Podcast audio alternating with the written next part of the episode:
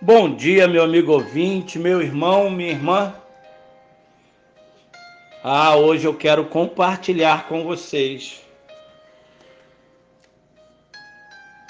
o livro de Salmo, capítulo 16, o verso 11, que nós lemos assim: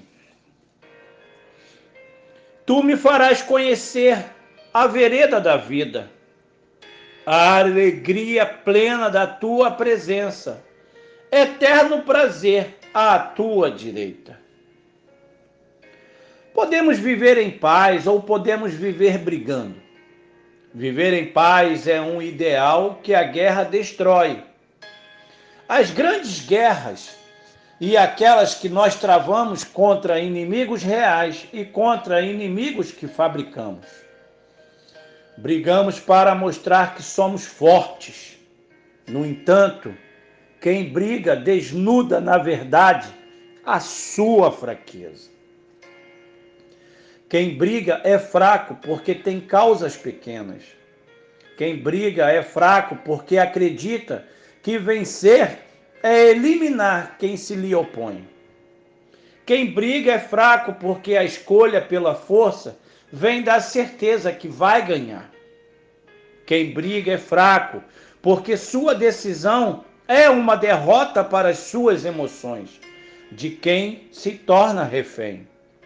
Quem briga é fraco, porque cede às pressões de sua cultura familiar ou do meio mais amplo, que acabam lhe determinando como padrões ou valores da violência.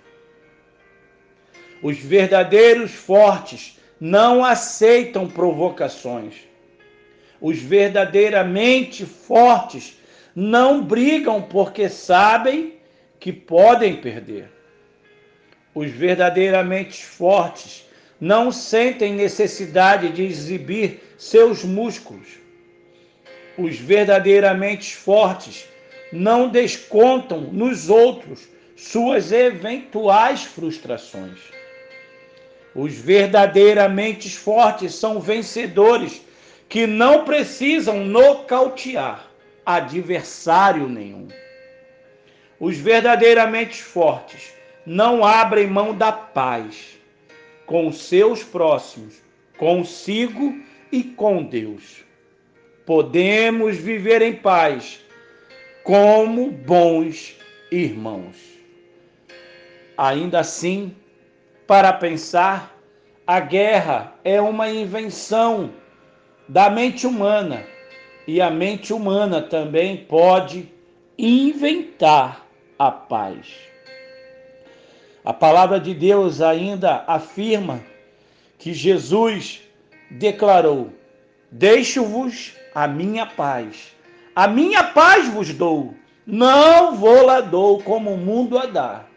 Não se turbe o vosso coração, nem se atemorize. Credes em Deus, credes também em mim.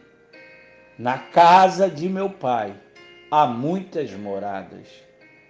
Se não fosse assim, vou-lo teria dito: vou preparar-vos lugar.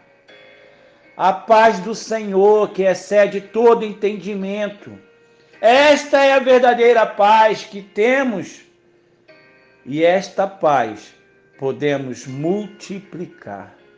A paz do Senhor.